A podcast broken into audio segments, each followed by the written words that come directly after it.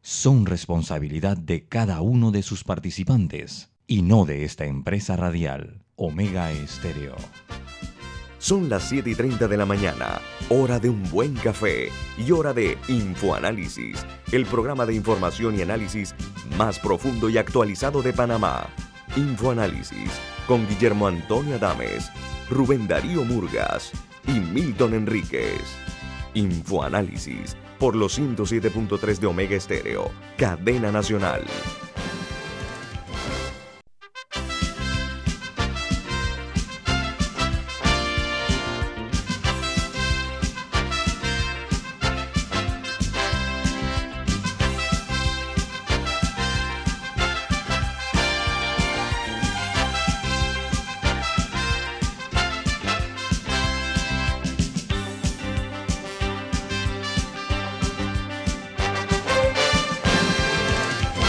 Día, señoras y señores, bienvenidos. Esto es Info Análisis, un programa para la gente inteligente. Hoy es 25 de octubre del año 2021 y este programa es presentado por quién, Camila?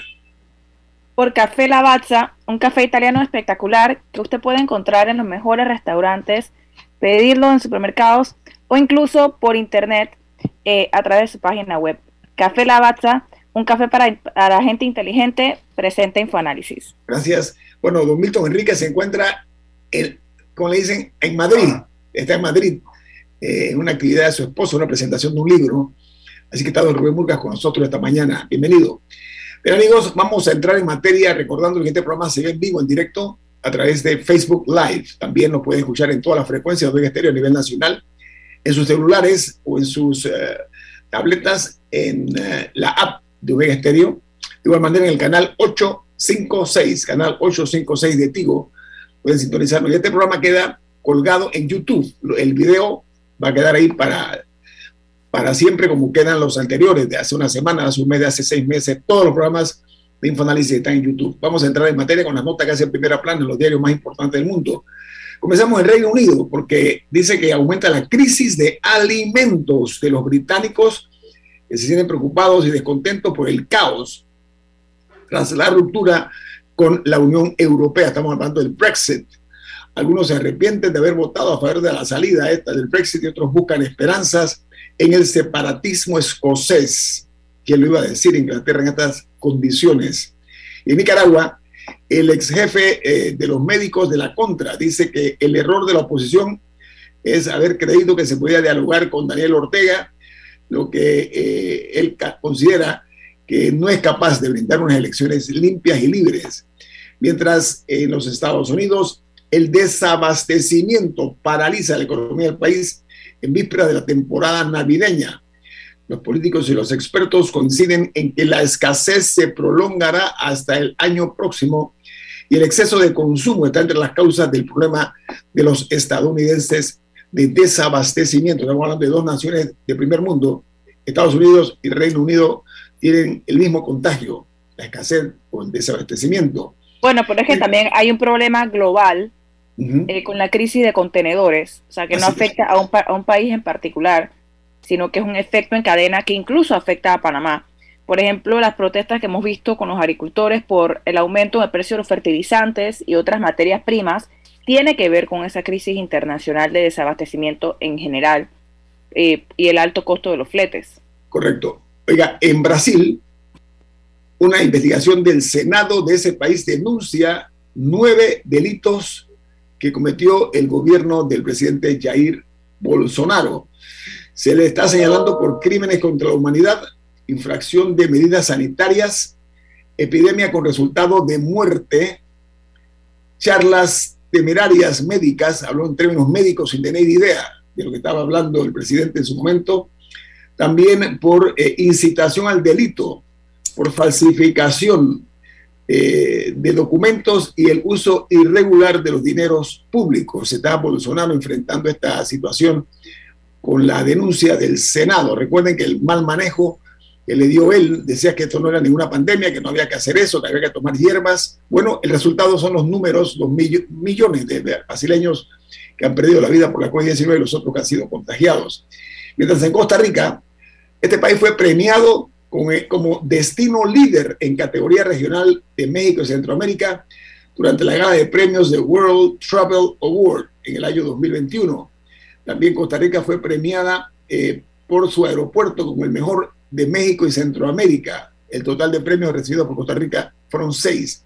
Mientras Costa Rica logra éxitos, ¿sí? Éxitos con su turismo ecológico, entre otros, en Panamá estamos devastando y apoyando y agrupando la minería. Para que tengan una idea del costo que tienen únicamente para la piel del, del país, para nuestra naturaleza, sino también cómo eso no atrae ningún tipo de turismo, sino que todo lo contrario, que nos va a dejar un saldo negativo la minería en Panamá. Ahora, eh, en Colombia celebran la captura de Otoniel, que era el hombre más buscado del país y el mayor capo colombiano. Dice que este hombre tendrá que enfrentar la justicia de su país y la extradición a los Estados Unidos por narcotráfico. Mientras en El Salvador las relaciones entre El Salvador y los Estados Unidos se tensionaron cuando el presidente Bukele llamó eh, por Twitter a la administración Joe Biden a mantenerse alejada de su democracia de, los, de El Salvador como reacción a un comentario de un asesor de la Casa Blanca. Dijo, Bukele ha usado su popularidad para debilitar los sistemas democráticos. Bukele hasta ahora ha parado firme en su posición y ha habido un acto de, mucha tensión y temeridad de lo que está ocurriendo entre El Salvador y los Estados Unidos. Bueno, y Perú ayer eh, recibió 1.914.050 dosis de vacuna Sinopharm y anuncia una tercera dosis para el primero de noviembre. Dice que la vacunación para las personas de 65 años va a darse inicio los primeros días de noviembre. El, ayer en Perú hubo 539 casos positivos, casos, perdón, y hay una positividad de 2.194 personas. Eh, los números en Perú son altos en la COVID-19. Bueno, y el director general de la Organización Mundial de la Salud, OMS, afirmó que la pandemia del coronavirus acabará cuando el mundo lo decida, al tiempo que instó a que hay un reparto más justo de las vacunas. En Guatemala, el paso de haitianos por el país ha dejado de ser silenciosa. Dice que después de los hondureños son los haitianos eh, la mayor cantidad de población que ha transitado por el territorio guatemalteco. Mientras en Argentina crece la tensión por la inflación y el congelamiento de precios del gobierno, que ha endurecido la eh, gestión sobre eh, las empresas privadas y anticipan algunas clausuras de la empresa privada. Los diarios de los Estados Unidos, doy a conocer a ustedes cuáles son las primeras planas los principales diarios de Estados Unidos. El Washington Post titula, jefe de policía de Georgia genera controversia con un intento de cambiar la táctica de tiros de los policías. Dice que ha empezado a entrenar a sus policías para disparar a las piernas, la pelvis o, el abdomen en situaciones en las que crean que podrían eh, detener una amenaza letal. Esto es porque él cree que esto reduciría el número de muertos a manos de la policía y ha generado mucha crítica dentro del propio eh, cuerpo policial. Y el diario The New York Times titula en su primera plana, la principal dice, dentro del peor problema de los, de los recursos humanos de Amazon, se observa que el sistema ha llevado a la compañía a despedir y pagar menos en su salario a los trabajadores que le han solicitado permisos y licencias, tanto parentales como para efectos de licencias médicas. El seguro eh, esto obedece a unos documentos que fueron obtenidos por New York Times. O sea, están despidiendo a la gente que pide mucha licencia, muchos permisos, y los que, piden, los que piensan eh, recibir el beneficio de su actividad parental. Diga, Camila. No, que en ese sentido, un poco la investigación del Times lo que busca exponer es a qué costo Amazon ha llegado a los niveles a los que ha llegado. O sea, a cuánta gente ha pisoteado en el camino, básicamente. Y entre esos han estado sus propios trabajadores que ha habido otro tipo de quejas que se han ido reportando con los años, eh, que trabajaban jornadas extraordinarias, eh, que, no, que no podían sentarse, una serie de, abusos. abusos. Y es, en, este, en este caso, el artículo particular habla de que eh, a las personas que solicitaban estos derechos laborales, que en Estados Unidos no son los mismos que en Panamá, he dicho sea de paso, en Panamá abarcan más, pero eh, a las personas que intentaban solicitarlos allá eran castigadas con, con reducción de salario o con ser despedidos. Bueno, la principal noticia del diario The Wall Street Journal es, dice que el aumento en las acciones de energía pone a prueba el enfoque de los inversionistas en el clima. Dice las ganancias en acciones de energía están desafiando a que los inversionistas que por mucho tiempo evitaron acciones de productores de cambios de, combustibles fósiles, pero ahora se están eh, eh, en alguna forma perdiendo uno de los grandes negocios del año en los Estados Unidos. Eh, y, ahí verdaderamente se van a ver los, el compromiso que tengan eh, las diferentes empresas, porque es muy fácil apoyar eh, en, en momentos en los que todo está bien, pero es que en las crisis en las que verdaderamente se, se ve si, si, tienen el compromiso con, con moverse hacia otro tipo de energía o no. Y para ser justos, eso también afecta el precio para los demás. Bueno, yo aprovecho para hablar de crisis. No, miren ustedes lo que un país, cuando un país se organiza, cuando un país decide, toma decisiones en cuanto a sus beneficios que le otorgan las condiciones. En Uruguay, las exportaciones de carne crecieron un 53.7% tras la llegada de más, para llegar a 528 mil toneladas de carne este año, en lo que va del año, y alcanzar los 2.166 millones de dinero de ingreso por sus exportaciones de carne. Eso se llama hacer un uso adecuado del recurso natural. Uruguay es uno de los países ganaderos más importantes del mundo. Miren cómo ha crecido Uruguay con un número muy bajo de afectados por la COVID-19. Aquí termino con las notas internacionales. Eh, no sé si usted tiene alguna, eh, don Rubén o Camila, sino para pasar eh, a presentarle a usted nuestra invitada esta mañana, aquí en Infoanálisis. ¿Usted tiene alguna nota, Camila, internacional? Bueno, como una curiosidad, unas zapatillas de el basquetbolista Michael Jordan se vendieron por 1.47 millones de dólares este fin de semana en una subasta. Eh, fue lo que usó, fueron las zapatillas que utilizó durante su primera temporada con los Chicago Bulls en 1984 Así que tenemos una curiosidad para arrancar la semana. Y también eh, un tema que fue de mucho interés el viernes fue el, incidente que se dio en un, en un set de, de, una película que se estaba rodando la película Rust, en el que el actor Alec Baldwin disparó un arma de utilería y mató a, a, la directora de fotografía, hirió al director de la película. Bueno, las investigaciones continúan y básicamente eh, ya entre los documentos legales que van eh, saliendo, eh, la escena que estaban practicando era una en la que Alec Baldwin apuntaba con el arma a la cámara. por, eso, por eso probablemente es que fue afectada la, directora de, fotografía. Ayer en hora de la tarde, Alec Baldwin, que es un respetado actor estadounidense, ya está en una tragedia. todo se debe a que iban a usar supuestamente balas de salva. La persona que revisó el arma aparentemente no se percató que había una bala caliente o viva, como se le llama, que fue la que mató a la, dama esta. Y se habla de una demanda multimillonaria por este error, esta negligencia. No, es que, es que ese error no debió pasar porque ese fue justo el error que pasó en 1993 con la muerte de, Brandon Lee y se han creado todos estos protocolos desde entonces. Así que, que eso, miren cuántas películas han rodado y eso no se daba. Eh, y ahora, de hecho, la industria, que ya venía, había mucha gente de la industria que ya venía solicitando que no hubiera armas reales en los sets. Eh, parece que el movimiento ahora sí va a agarrar mucha fuerza y están solicitando ya definitivamente que eso se haga con efectos de computadora y no con eh, armas reales en los sets.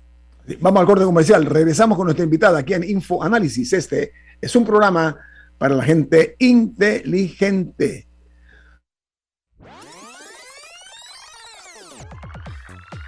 Omega Stereo tiene una nueva app. Descárgala en Play Store y App Store totalmente gratis. Escucha Omega Stereo las 24 horas donde estés con nuestra nueva app. En Panama Ports apoyamos a Su Majestad el Béisbol Nacional, porque en Panama Ports estamos unidos con el béisbol. La gente inteligente escucha InfoAnálisis los anunciantes inteligentes se anuncian en InfoAnálisis. Usted es inteligente. Llame al 269-2488 y todos lo sabrán. Infoanálisis, de lunes a viernes de 7 y 30, 8 y 30 de la mañana, en donde se anuncian los que saben. Imagina acceder a un banco digital y ver las cinco playas más top para visitar en verano. Imagina entrar a investigar los requisitos para un préstamo y ver las últimas tendencias de autos y cómo conseguirlo todo en un solo lugar. Ya no tienes que imaginar. En Multibank creamos el mercado de los sueños.com, un portal lleno de novedades, viajes, gastronomía, autos, compras y hasta el hogar ideal para que tomes la mejor decisión al momento de cumplir tus sueños. Entra al mercado de los sueños.com, donde el único requisito es soñar, porque en Multibank cumplimos tus sueños. En la vida hay momentos en que todos vamos a necesitar de un apoyo adicional. Para cualquier situación, hay formas de hacer más cómodo y placentero nuestro diario vivir. Sea cual sea su necesidad, en Hogar y Salud los apoyamos haciéndole la vida más fácil, porque contamos con la experiencia necesaria para recomendarle lo que usted necesite. Recuerde, Hogar y Salud les hace la vida más fácil.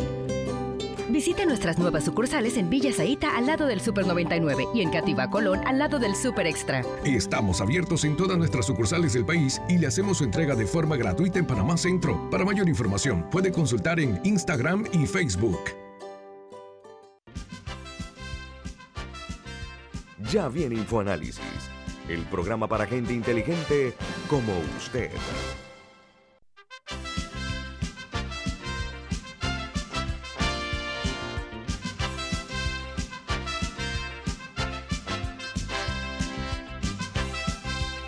Bueno, amigos oyentes, vamos a continuar aquí en InfoAnálisis. Esta mañana nos honra con su presencia una de las mujeres eh, que ha logrado mayores éxitos en su carrera profesional. Y me explico por qué. Ha ocupado nada más que el cargo de, ha ocupado el cargo de eh, Procuradora General de la Nación. Ingresó en la política, logró ser diputada de la República con una cantidad de votos eh, que la ubicó como la, la más votada. también fue candidata a la presidencia de la República y actualmente es decana de la Facultad de Derecho de la Universidad Santa María la Antigua. Estoy hablando de la abogada Ana Matilde Gómez. Buen día, ¿cómo está usted, Ana Matilde? Muy bien, gracias a Dios. Buenos días, eh, señora Dames. Buenos días a Camila, al señor Murgas eh, y a todos los que nos acompañan, igual que sus oyentes en la mañana de hoy. Eh, aprovechando que usted eh, hoy día se dedica a la docencia como, como decana, hay una figura muy temida por ciertos políticos Estoy hablando de la ley de extensión de dominio. Esto tiene que ver mucho con los eh, bienes obtenidos de manera ilícita, eh, que son dineros eh, sospechosamente logrados. Y esto también se vincula a lo que es la persecución de, de activos no justificados, que no únicamente tienen que ver con narcotráfico, sino las muchísimas personas que como funcionarios públicos perdón, incursionan en delitos eh, financieros, esto es, eh, desde lavado de activos hasta enriquecimiento ilícito. ¿Cuál es el temor que tienen de aplicar esta ley de extinción de dominio, señora Gómez? ¿Y qué es? ¿Qué, qué, qué implica la extinción de dominio? Correcto, porque estoy viendo que se está tratando bueno, gracias de evitar. por la pregunta. Sí, gracias por la pregunta. En, en, el periodo en que yo tuve el privilegio de ser diputada de la República, en efecto, presenté un proyecto de ley que nunca llegó a, al primer debate como tal, bueno, al segundo debate porque no salió del primer debate más que de una subcomisión. Y lo que yo pude percibir de la ley de extinción de dominio, lo que se propone es una jurisdicción especial, es decir, que haya un tratamiento distinto para los bienes que se presumen mal habidos que para la persona que incurre en el delito. Es decir, que indistinta, lo que busca la extinción de dominio es poder tener el juzgamiento de los bienes aparte de la persona. Lo cual quiere decir que si, por ejemplo, la persona, el brazo de la justicia no lo alcanzara y saliera impune, no será el mismo destino de los bienes, si fuera el caso. O sea, serían cosas separadas. Eso es la extinción de dominio. En mi propuesta estaba completo. Yo presenté una jurisdicción completa. O sea, todo un procedimiento con los tribunales y todo lo demás. No, no he leído la que ha presentado el, el, gobierno en este momento, pero creo que debe ir por la misma línea porque hacia allá es que han avanzado todos los países que lo tienen. Y lamentablemente, ¿por qué no lo debaten? Yo siento porque hace rato que hemos caído en este país, como en tantos otros de América Latina, que tienen la desafortunada incursión del dinero mal habido en la política, del narcotráfico, de la corrupción, ha penetrado la política, que los actores políticos terminan trabajando para sus benefactores o sus auspiciadores y se miran en el espejo de la posibilidad de estar enjuiciados de esa manera. Entonces, por supuesto, cuando uno no, debate sobre principios, sino sobre intereses, los intereses, hay conflicto de intereses, por eso no lo debaten. Entonces, la, extinción de dominio es como una medida cautelar sobre, sobre los bienes o es, o es definitiva. Más que una medida cautelar, más que una medida cautelar porque no es accesoria. La extinción de dominio es en sí mismo un proceso. Es decir, eh, deja de ser accesorio Ahora, en la forma que está, los bienes se tratan de manera cautelar, por ejemplo, se tratan de manera accesoria a la persona y a su proceso. Lo que busca la extinción de dominio es que los bienes sean el proceso en sí mismo. O sea, que el proceso caiga sobre los bienes. Tú tienes que demostrar, porque yo voy a presumir, como se presume desde el 95, se invirtió la carga de la prueba en materia de narcotráfico, por ejemplo, y si yo te agarro por narcotráfico, tú me tienes que demostrar que todo lo que te rodea a ti cómo lo obtuviste, porque si es un caso de narcotráfico, yo presumo que todo lo que tienes viene del narcotráfico. Esa es la, inversión de la carga de la prueba. no es que dije, ah, bueno, que me tienen que probar. No, tú tienes que probar porque ahí hubo una inversión. ¿Sí? Ahora, eso podría eh, darnos algún tipo de aspiración a que haya eh, la aplicación de la justicia de una forma más eficiente para aquellas personas que se dedican precisamente a enriquecerse de manera ilícita. Eh, ¿Habría mayores garantías de que se le va a, llevar realmente ante la justicia? sí, no solo es la eficiencia, como usted bien dice, es el enfoque correcto de un negocio mercantil. Porque mientras se siga pensando que el crimen organizado no es una organización mercantil fundamentada en transacciones y contablemente estructurada, no se le va a golpear donde se le tiene que golpear y las ganancias que es lo que hay que golpear, las ganancias siempre siguen sustentando, cambian los actores, pero el negocio sigue. Es decir, sale un capo, entra otro, porque ellos están jerarquizados. Cuando usted cree que ha hecho la gran captura y se lleva el de la cabeza, enseguida viene el número dos y agarra la posición, porque el negocio está estructurado. Entonces, para poder golpear el negocio, que es lo que está haciendo tanto daño eh, de manera transversal por toda la humanidad, por todo el mundo, hay que golpear las ganancias del sistema. Y, a eso es lo que hay que apuntar. O sea, hay que, hay que entenderlo como él es un sistema parasitario. Y el que no entiende eso no, no está confundiendo y por eso no estamos siendo eficientes o efectivos en la persecución de ese delito. Oiga, usted fue diputada de la República. Eh, eh, hay un eh, escritor mexicano que dijo con relación al Senado de México, donde usted sabe que hay una corrupción rampante y, hasta eh, terrible, él dijo que es difícil caminar por el fango sin ensuciarse, haciendo referencia a que era difícil que un diputado pudiera llegar, o en este caso un senador, sin salir manchado.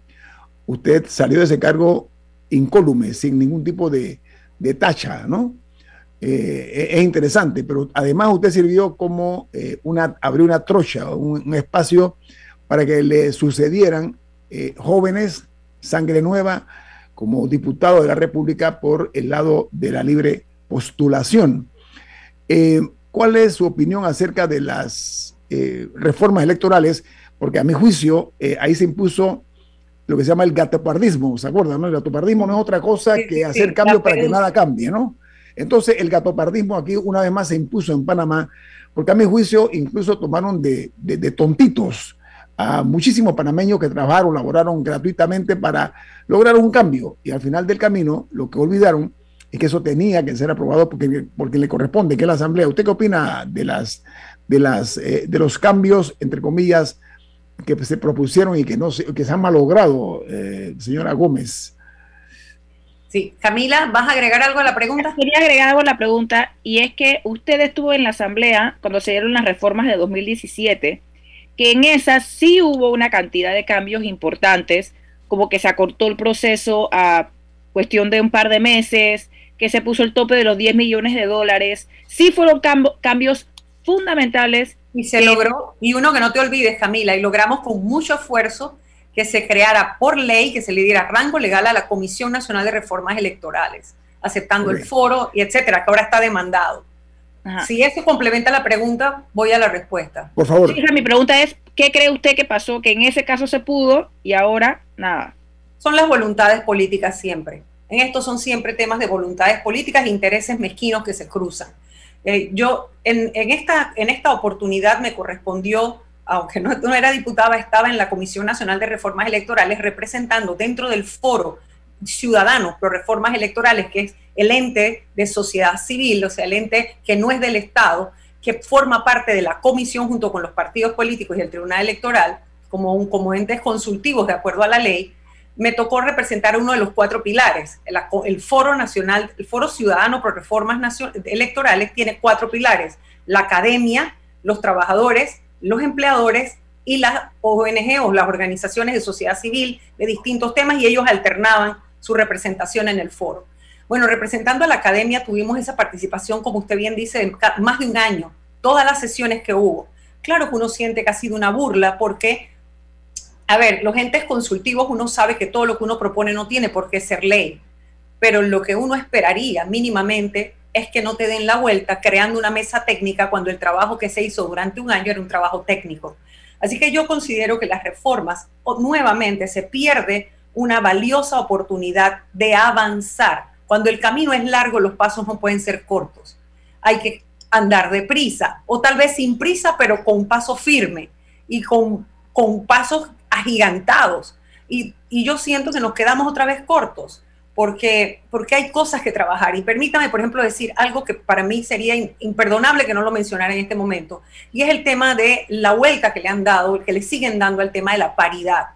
De nada sirve la creación de una sección de paridad como se ha hecho ahora para que haya alternancia, que en las postulaciones, tanto de partidos como por libre postulación, todas las postulaciones conlleven la cremallera o la posibilidad de que esté un hombre y una mujer. Si la mujer es principal, el, segundo será hombre. Pero al final hay lo que se conoce como una, una norma que es, que es de violencia estructural.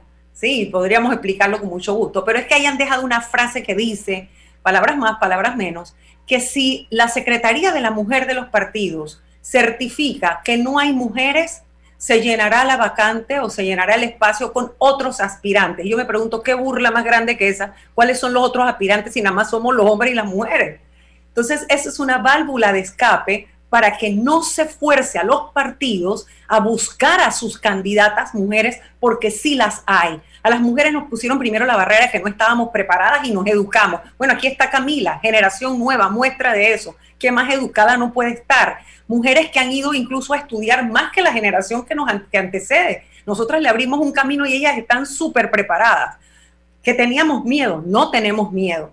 Y seguimos teniendo una carga inmensa porque seguimos sacrificando pareja o familia, hijos o trabajo para optar por la política. Vamos, vamos a ampliar eso eh, eh, con Ana Matilde Gómez, decana de la Facultad de Derecho de la Universidad de Santa María la Antigua, que hoy nos, honra eh, con su presencia aquí en InfoAnálisis. Estamos analizando temas de interés nacional, como siempre, aquí en InfoAnálisis. Viene más.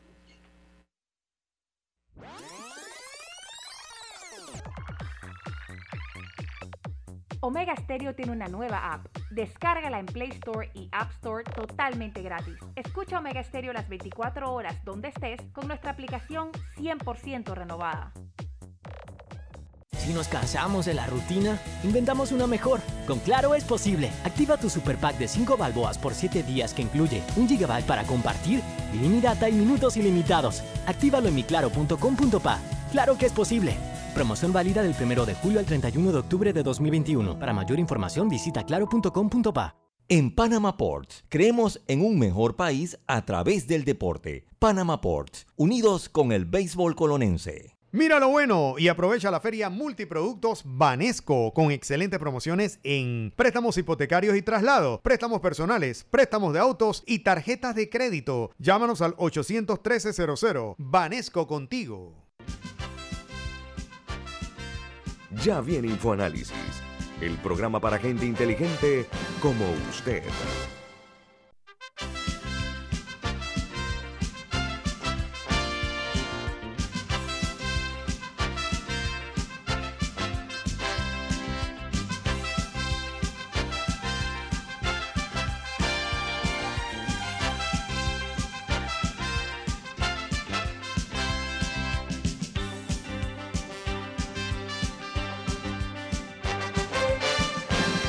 Rubén, usted tiene algo importante para los oyentes de Omega Estéreo. ¿De qué se trata?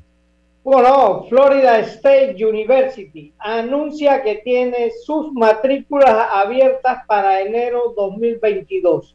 Conozca el programa Becas 2 más 2 que ofrece esta universidad y se puede ahorrar hasta 15 mil balboas al año. Universidad Americana en la lista de las 20 mejores universidades públicas de Estados Unidos. Llámenos o escríbanos al 6213-6963. 6213-6963. Y en Banco Aliado te acompañamos en tu crecimiento financiero. Ahorra con tu cuenta Más Plus, mejorando el rendimiento de tus depósitos. Banco Aliado, tu aliado en todo momento. Visítanos a nuestra página web bancoaliado.com y síguenos en nuestras redes sociales como arroba Banco Aliado y Banco Aliado, tu aliado en todo momento. Bien, continuamos platicando con Ana Matilde Gómez. Eh, Ana Matilde Gómez, eh, no es que nosotros hemos sido generosos con las mujeres. Las mujeres llegaron y patearon la puerta para poder entrar a muchas cosas donde felizmente, dije patear la puerta, ojo, donde felizmente eh, han logrado a pulso, ¿sí?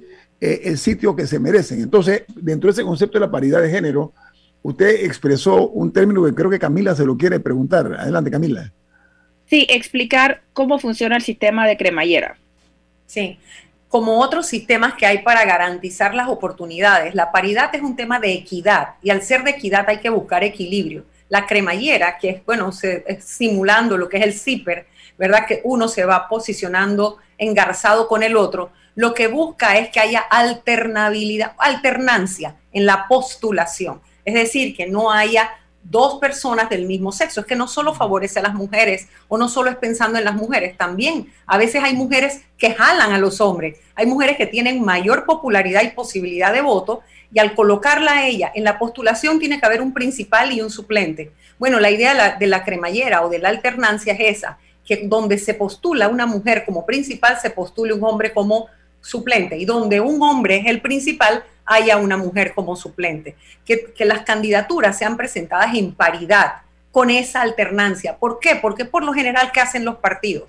A los hombres, porque recuerda que el, a ver, el proceso electoral, el sistema electoral es una concepción, es una, una propuesta que es androcéntrica, o sea, con el hombre como centro. ¿Por qué? Porque el hombre estuvo a sus anchas solo por muchos años allí desde que éramos república, desde antes, pero vamos a empezar con el inicio de la república. 1903 los hombres participaban plenamente del ejercicio electoral. Las mujeres no entramos, y como dice don Nito, pateando la puerta, entramos en el año 46 con el voto universal. Ahí significa que hubo 43 años de ventaja de los varones sobre las mujeres para poder acortar la desigualdad, esa desigualdad histórica lo que hay que hacer es aplicar medidas afirmativas. Las medidas afirmativas en materia legal, que son? Acciones que parecen discriminatorias positivamente, pero que se utilizan para equiparar a los desiguales. ¿Sí? Es como, por ejemplo, en materia laboral, cuando usted dice, bueno, la carga de la prueba la tiene el empleador. Claro, porque él es el que tiene más recursos, usted es el que tiene abogado, usted puede tener el contrato, al trabajador no se le pide que lleve la prueba. Bueno, eso es una acción afirmativa. Bueno, aquí en materia electoral, definitivamente son las cuotas la cremallera, son tipos de acción. ¿Qué es la cuota? Es decir, bueno, el tanto por ciento está reservado para mujeres. Eso ni siquiera lo tenemos. En muchos países que se ha logrado el equilibrio y que tienen mayoría o buena representación en los espacios de poder, en Panamá nada más tenemos el 18%. creo que ahorita es 14%, me parece. Bueno, la última que yo le, bueno, pero puedes, estar, más actualizada porque tú vives en el mundo informativo. Vamos a 14% de representación en, en la esfera eh, legislativa. Pero más aún, mire, la Universidad Santa María la Antigua, auspiciado por el Senacite, publicó una investigación del doctor Luis Carlos Herrera y unos colaboradores en el que se demostró que en 70 años de vida republicana, o sea, en 14 procesos electorales en Panamá, solo 67 mujeres han llegado a ser diputadas principales versus 764 hombres, una relación de una, 11 hombres por cada mujer que entra. Si ahí no hay violencia estructural, yo no sé dónde más la hay.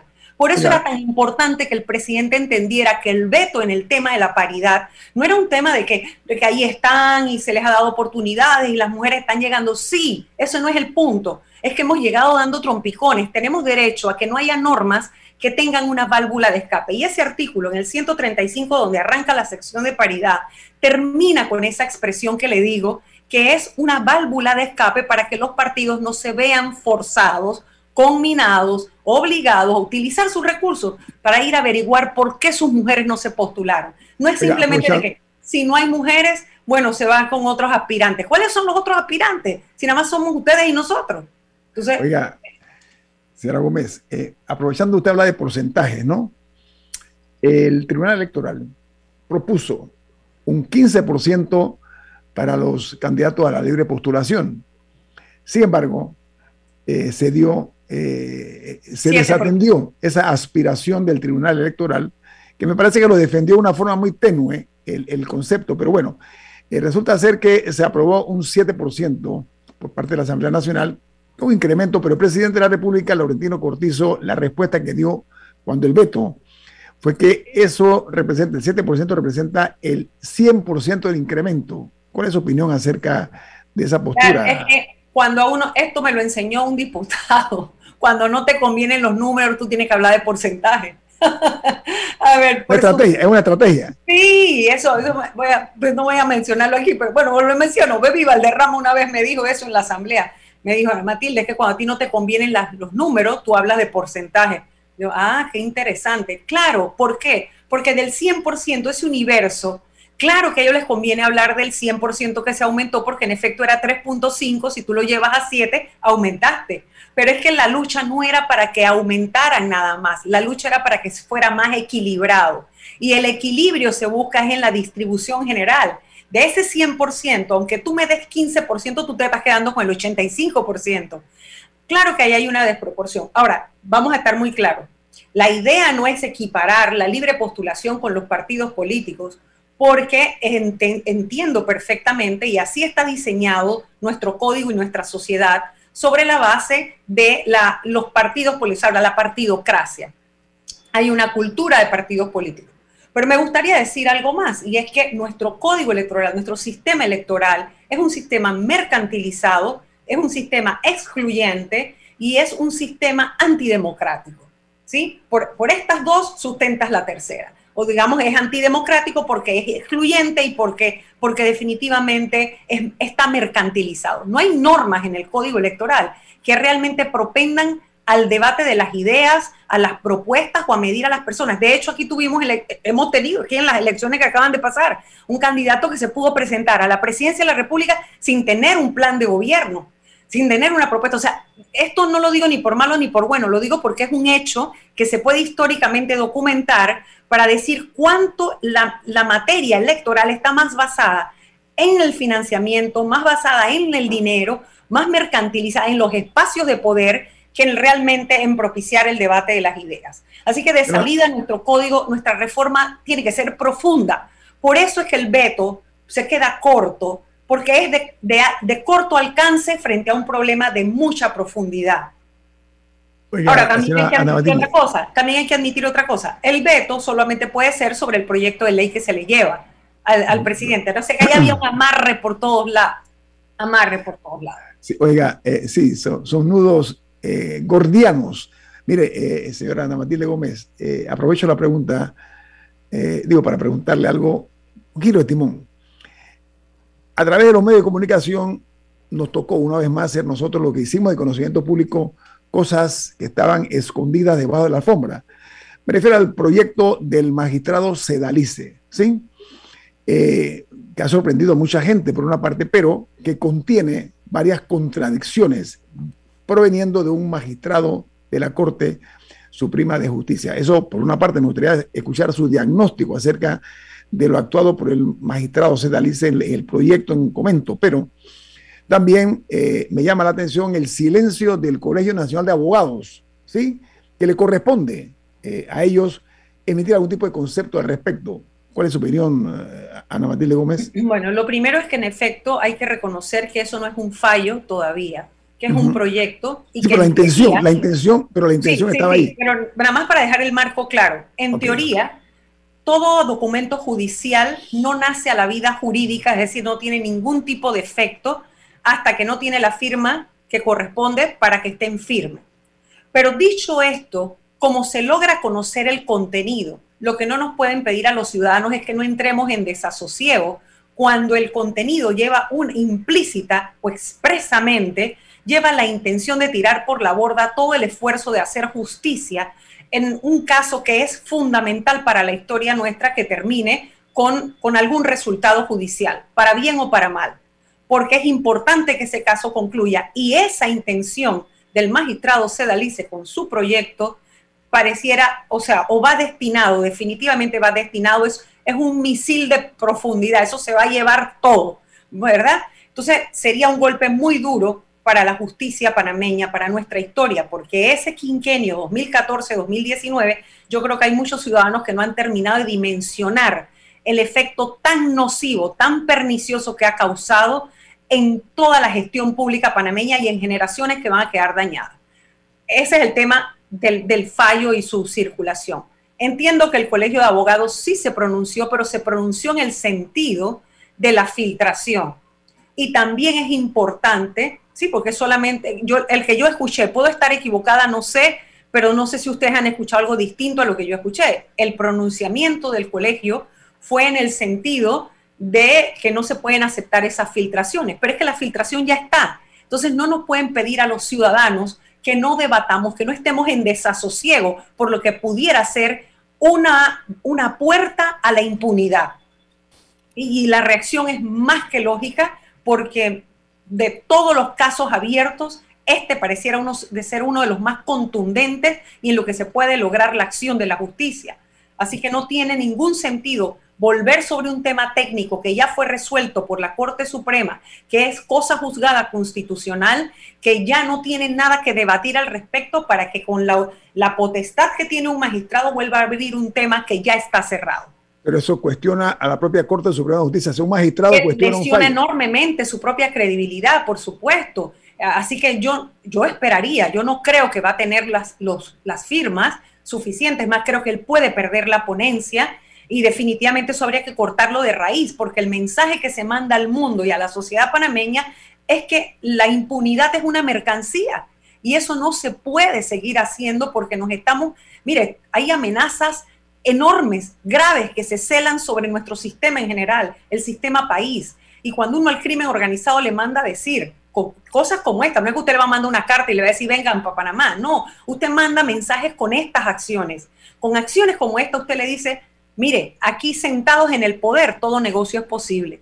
Y cuando usted tiene poder, usted se puede hacer trajes a la medida. Y esos son los peores mensajes que se pueden mandar de cara a pretender salir de listas discriminatorias o de recuperar la economía del país, que no fuera recuperándola con, por supuesto, dinero proveniente del crimen organizado. Sí, yo estoy de acuerdo con usted. No únicamente el impacto interno, sino la repercusión internacional que esto va a tener. Estoy de acuerdo con usted. Eh, la falta de confianza en los fallos, en los fallos de la Corte Suprema de Justicia. Oiga, licenciada Matilde Gómez, muchas gracias por estar con nosotros esta mañana aquí en Infoanálisis. Valioso su aporte, como siempre. Gracias a ustedes por la oportunidad, la invitación y como siempre el trato, que siempre me encanta estar en este programa, de verdad que sí. Un saludo. para nosotros. Que tenga usted un buen día. Igualmente. Gracias. Saludos. Vamos al corte comercial. Esto es Info Análisis, un programa para la gente inteligente. Viene más. Omega Stereo tiene una nueva app. Descárgala en Play Store y App Store totalmente gratis. Escucha Omega Estéreo las 24 horas donde estés con nuestra aplicación totalmente nueva. Imagina acceder a un banco digital y ver las cinco playas más top para visitar en verano. Imagina entrar a investigar los requisitos para un préstamo y ver las últimas tendencias de autos y cómo conseguirlo todo en un solo lugar. Ya no tienes que imaginar. En Multibank creamos el mercado de los sueños.com, un portal lleno de novedades, viajes, gastronomía, autos, compras y hasta el lugar ideal para que tomes la mejor decisión al momento de cumplir tus sueños. Entra al mercado de los sueños.com, donde el único requisito es soñar, porque en Multibank cumplimos tus sueños. La gente inteligente escucha InfoAnálisis Los anunciantes inteligentes se anuncian en InfoAnálisis. Usted es inteligente. Llame al 269-2488 y todos lo sabrán. Infoanálisis, de lunes a viernes de 7 y 30, 8 y 30 de la mañana, en donde se anuncian los que saben. Nuestros peloteros son calidad de exportación. Panama Ports, unidos con el béisbol nacional. Si desea que sus colaboradores trabajen desde su casa, podemos ayudarle. En Solutexa somos expertos en aplicar la tecnología a las técnicas y trabajos de oficina. Contáctenos en solutexa.com.pa o al 209-4997.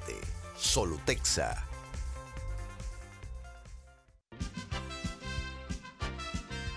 Ya viene InfoAnálisis, el programa para gente inteligente como usted.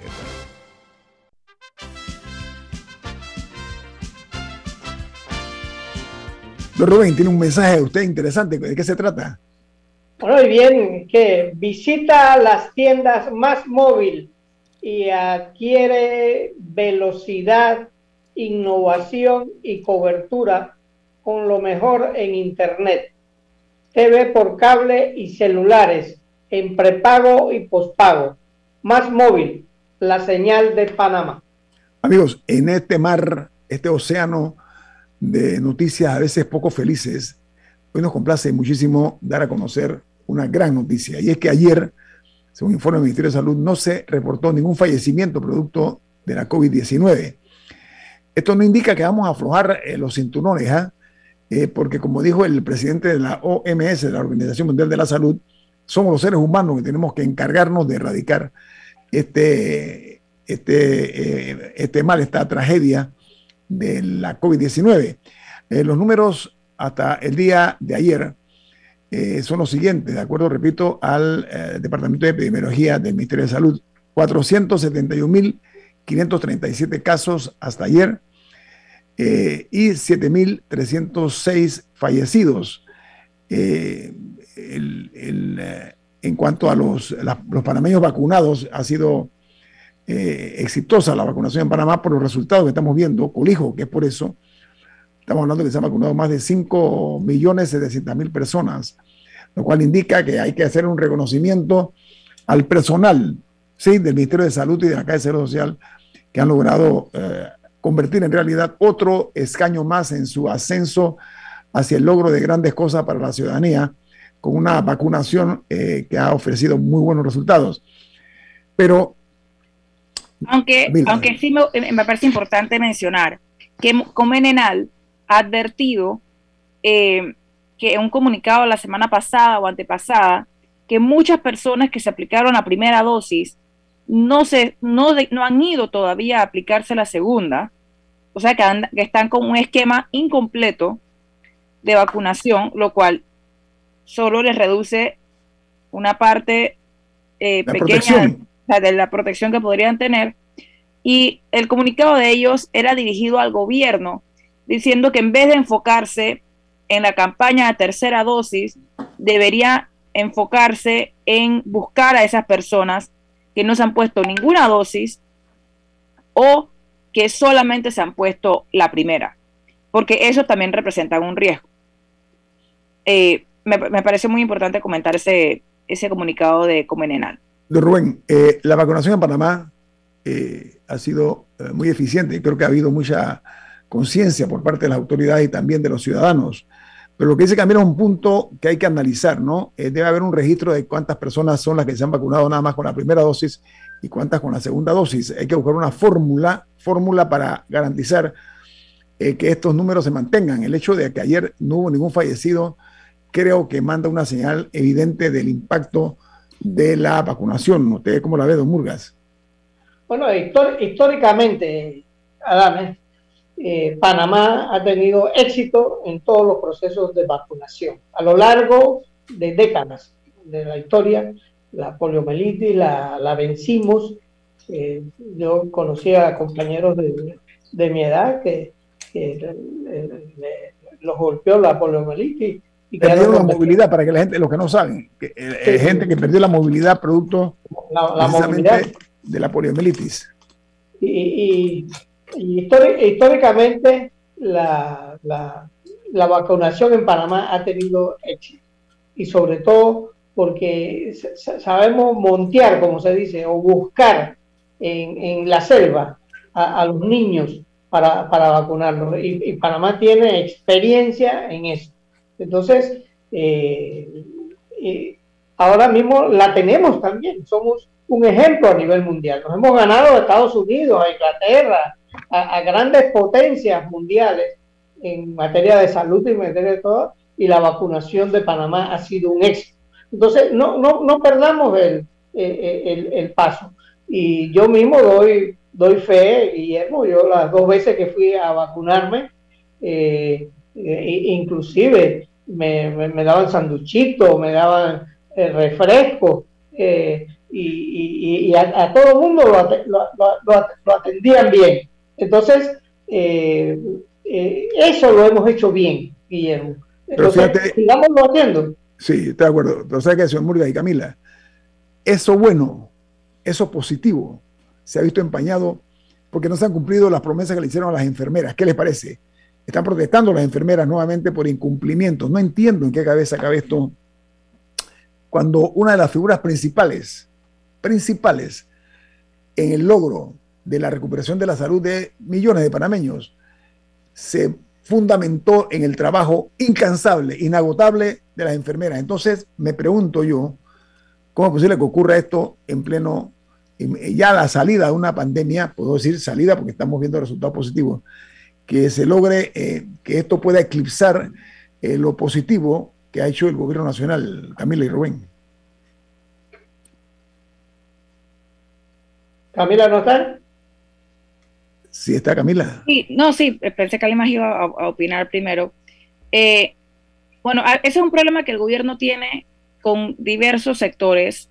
A cada rato vemos, o sea, no solamente dentro del sector salud, a cada rato vemos inconformidad eh, por parte de, de, diversos servidores públicos a quienes se le deben. En el caso de los médicos es, un poco más, y médicos y enfermeras es un poco más dramático también porque a veces se les deben turnos extras que, ellos tienen que trabajar pasando noches enteras y que no se les pagan o se les pagan meses después. Y trabajo realizado debe ser remunerado. Y si el Estado tiene que contratar más médicos, lo tiene que hacer para cubrir esos, turnos. Eh, pero, pero sí hay, un, sí hay un tema complicado ahí y de falta de cumplimiento de, compromisos cuando estos se dan. Pero sabes que yo lo que digo es eh, la inconsistencia en las acciones de gobierno.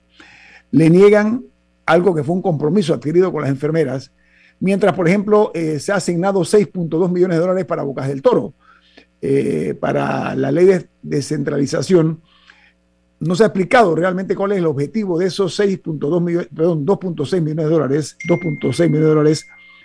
Porque además el, tema, el tema de la descentralización es complicado.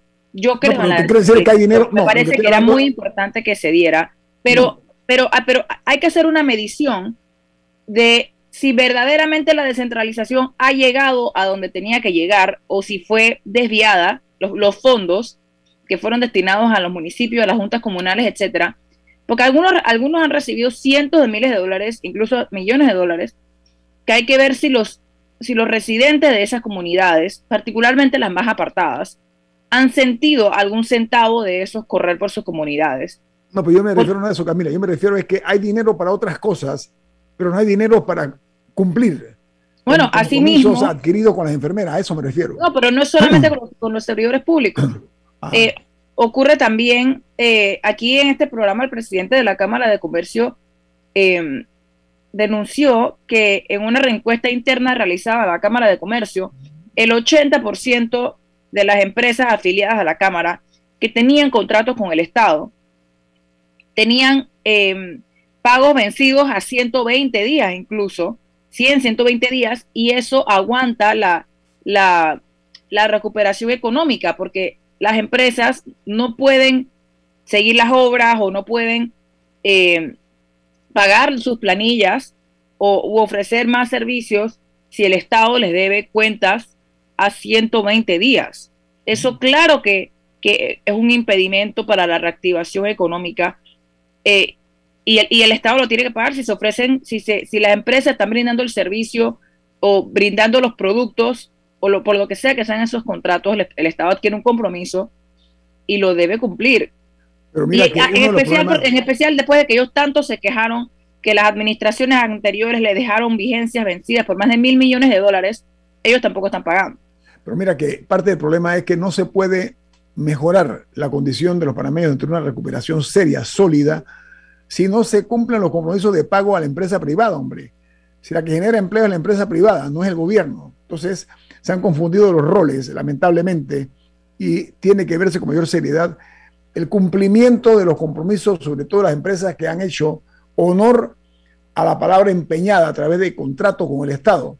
Hay que pagarles lo que han finalizado las obras. Lo que no, y eso también genera corrupción. Recordemos, el caso claro. era justo eso, era para, para soltar pagos, para agilizar pagos. O sea que cuando el Estado aguanta esos dineros, también se presta para que las personas pidan favores para que les paguen. Y eso no está bien. El Estado tiene que ser eficiente en su estructura de pago y, en el manejo de su presupuesto. Porque en, Panamá el dinero está. Si se puede estar dándole más de 100 millones de dólares a la Asamblea es porque hay dinero. El problema es que están mal distribuidos. Pero fíjate que en el caso de Bocas del Toro se señala por parte de los propios bocatoreños que se destinan estos fondos, pero no se ven las obras y no se rinden cuenta. ¿Por qué? Porque hay eh, escasez de, agua, no hay agua potable suficiente, hay fallos en el sistema de, la prestación del servicio eléctrico, tienen problemas viales, o sea, en las carreteras, en las calles, hay un número importante de, o plural eh, de vicisitudes que están pasando los, los particularmente en Changuinola, por lo que estoy viendo los, los reportes.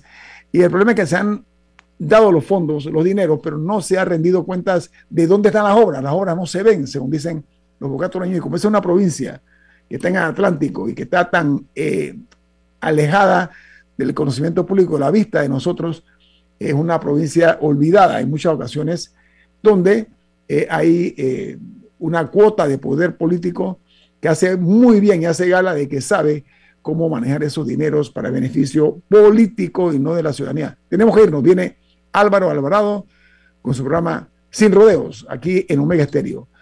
Bueno, para ustedes nuestro sentido de agradecimiento por acompañarnos esta mañana. Camila, ¿quién despide Infoanálisis? Café Lavazza, eh, un café italiano que usted puede conseguir en mejores restaurantes, eh, buscarlo en supermercados e incluso pedirlo por internet. Café Lavazza, un café para gente inteligente, presentó Infoanálisis. Ha terminado el Infoanálisis